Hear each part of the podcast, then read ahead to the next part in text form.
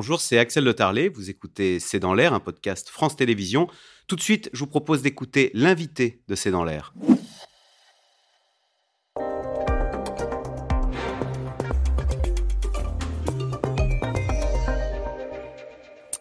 Émeric Caron, bonsoir. Bonsoir. Vous êtes député, député NUP de Paris, fondateur de la Révolution écologique pour le vivant et auteur d'Abolition.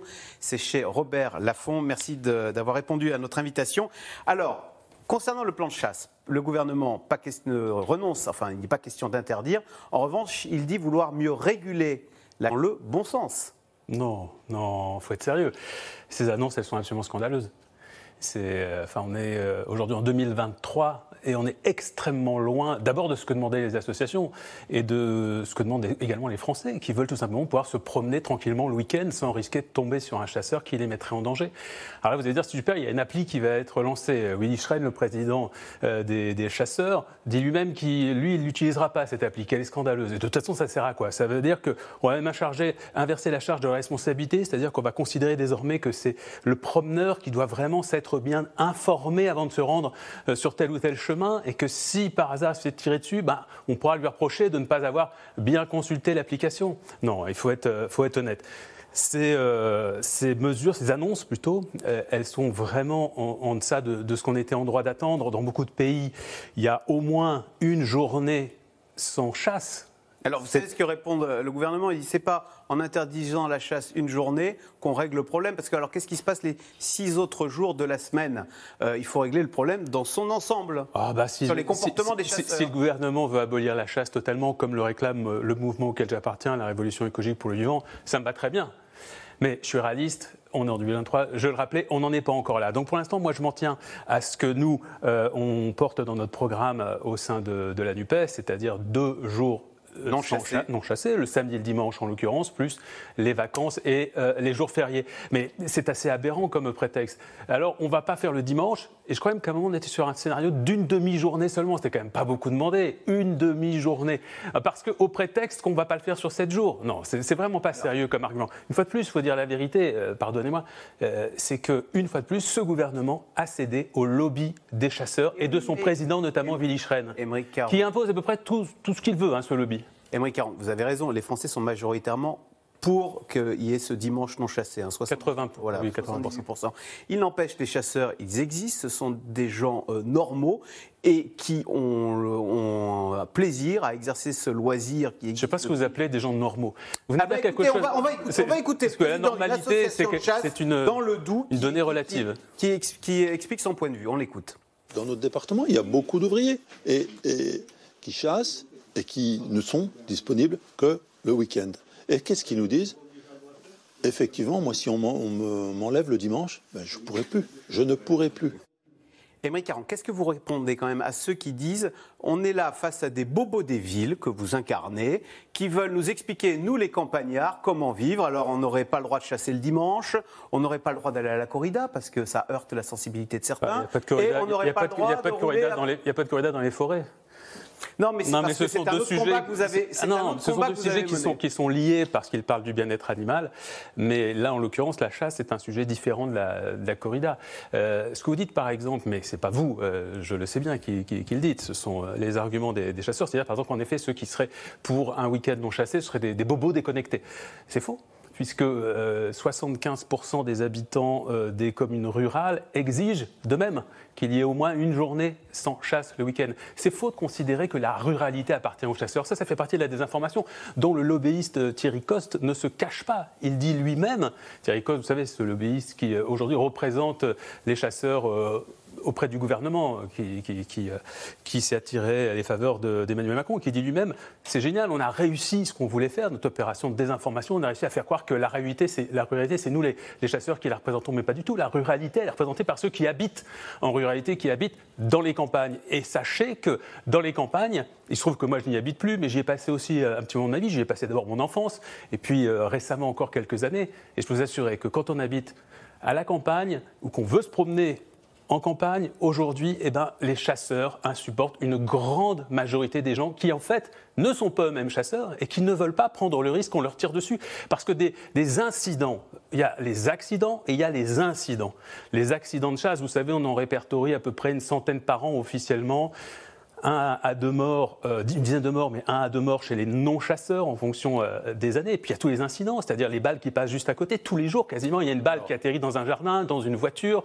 Et ça, on n'en parle pas. En tout cas, ils ne sont pas répertoriés. Ils sont regrettables, mais ces incidents, ils ont diminué. Le nombre de chasseurs, lui, en 2020, en 2020-2021, ils ont augmenté. Alors, le nombre de chasseurs divisé par deux en 50 ans, c'est l'anthropologue euh, Charles Stepanov qui explique qu'il faisait cette tribune dans le monde où il disait plus la pratique diminue, moins elle est admise et comprise. La chasse aujourd'hui, elle, nous paraît insupportable alors qu'on l'a tolérée il y a 50 ans. Ça dit quoi de l'évolution de la société d'ailleurs? Vous venez, vous venez dire un truc intéressant. La chasse aujourd'hui, elle nous paraît insupportable et vous n'avez pas dit nous les bobos. Ça veut bien donc dire que vous incluez tous les Français, quelle que soit l'origine sociale et l'endroit où ils habitent. Eh bien, tout simplement, effectivement, aujourd'hui, on a un rapport à l'animal qui est en train d'évoluer, qui est en train de changer depuis à peu près 20 ou 30 ans en fonction des progrès de l'éthologie, notamment des neurosciences. Euh, on en sait beaucoup plus sur ces animaux avec lesquels on cohabite. Euh, et aujourd'hui, on comprend que faire souffrir un animal pour le plaisir, la corrida par exemple, tuer un animal pour le plaisir, la chasse, ce qui est le cas de l'énorme majorité des chasses en réalité, parce qu'on pourrait parler de la régulation, mais qui n'est qu'un prétexte, il faut le savoir, eh bien tout ça, ça interroge la société dans laquelle on vit. Et peut-être que ces plaisirs-là ne sont plus adaptés à notre évolution. Pour le plaisir, à notre évolution morale. On ne doit pas tuer et pour se nourrir. Je, là, je fais référence à votre livre Abolition. Mhm. Jusqu'où euh, abolir le fait de de voir se passer euh, de la viande, peut-être demain des poissons, mm. et peut-être allons jusqu'au bout euh, des, fruits de mer. Après tout, ce sont du, vivant. On a besoin de vivant pour, euh, pour se nourrir, hein. donc l'idée n'est pas, pas d'abolir toute nourriture vivante, pas du tout. Vous ne voulez pas faire de nous des véganes parce que c'est quelque chose, tous des véganes? Moi, je n'impose, moi, je suis végane euh, et, je le sais, je l'ai assez raconté dans des ouvrages ou sur des plateaux. Euh, je milite pour les droits des animaux et je pense que l'on peut en effet vivre en essayant de limiter au maximum la souffrance que l'on occasionne sur les animaux. Euh, en raison de, de, ses pratiques personnelles. Donc, par exemple, si on ne mange pas de viande, bah oui, à titre personnel, on ne participe pas à tout, à tout un éventail de, de souffrances, et notamment dans, dans les abattoirs. Après, c'est un choix personnel. En revanche, ce qui est intéressant, c'est qu'on ait le débat et que chacun puisse choisir. Et donc, on cesse la désinformation. Par exemple, on cesse de faire croire aux gens qu'ils ont absolument besoin de viande pour se nourrir. Maintenant, sur la question de la viande à proprement parler. Euh, quand bien même on n'irait pas vers une société végane. Euh, il y a une possibilité aujourd'hui déjà d'arrêter un certain nombre de pratiques qui font souffrir inutilement les animaux, quand bien même on continue à les élever pour s'en nourrir. Et je pense à l'élevage industriel. Et ça, ça fait partie également du programme que je défends et sur lequel j'ai été élu hein, au sein de la, France Insoumise, de la NUPES, de la REV, mon parti. Euh, c'est la fin des élevages industriels pour arriver à, des élevages, euh, on revient à des élevages beaucoup plus locaux, avec moins d'animaux, euh, donc plus d'espace pour chacun d'entre eux, et avec des conditions, bien évidemment, d'élevage euh, beaucoup plus respectables du bien-être animal. C'est vrai que ces élevages industriels, on a tous découvert ces vidéos épouvantables dans les abattoirs, mmh. qu'on va voir, là, c'est la fameuse association L214. Comment expliquer d'ailleurs que des hommes, j'imagine, normaux, qui rentrent chez eux le soir, euh, ils infligent ce qui nous paraît insupportable de telles souffrances. Comment on en vient à infliger des souffrances qui ont l'air d'être gratuites à ces pauvres animaux dans les abattoirs? La misère? Euh, je ne sais pas si vous vous souvenez, vous, quand vous étiez à l'école, on discutait, tu feras quoi toi plus tard, etc. Mais il n'y a pas un de mes copains, une de mes copines qui me disait, j'irai travailler dans un abattoir.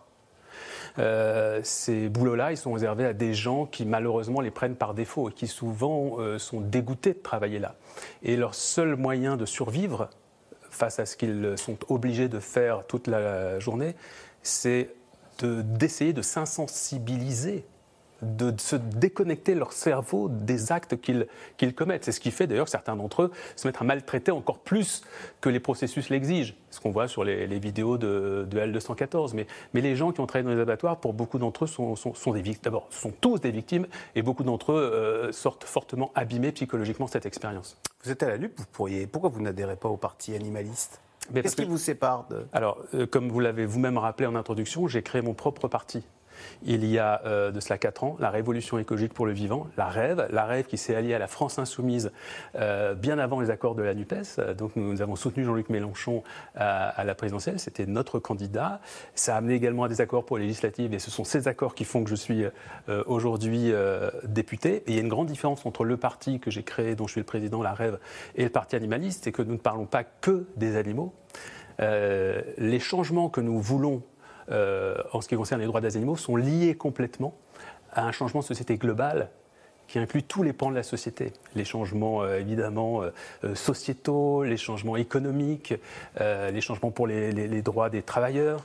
Donc je ne crois pas qu'aujourd'hui, en France, en, 2023, un, un parti monothématique soit particulièrement utile. Merci beaucoup, Émeric Caron, député NUP euh, et Rêve de Paris. Et vous allez regarder C'est dans l'air parce que c'est un sujet qui va vous intéresser. oui, ça va être sur la réforme des retraites. C'est dans l'air qui est intitulé ce soir. C'est le sujet du moment, évidemment. Retraite, une réforme à l'épreuve de la rue. C'est tout de suite. Merci d'avoir écouté C'est dans l'air. Comme vous le savez, vous pouvez désormais écouter l'intégrale, mais aussi l'invité ou vos questions à nos experts. Tous ces podcasts sont disponibles gratuitement sur toutes les plateformes de streaming audio. Et pour le replay vidéo, c'est sur France.tv, bien évidemment. À bientôt.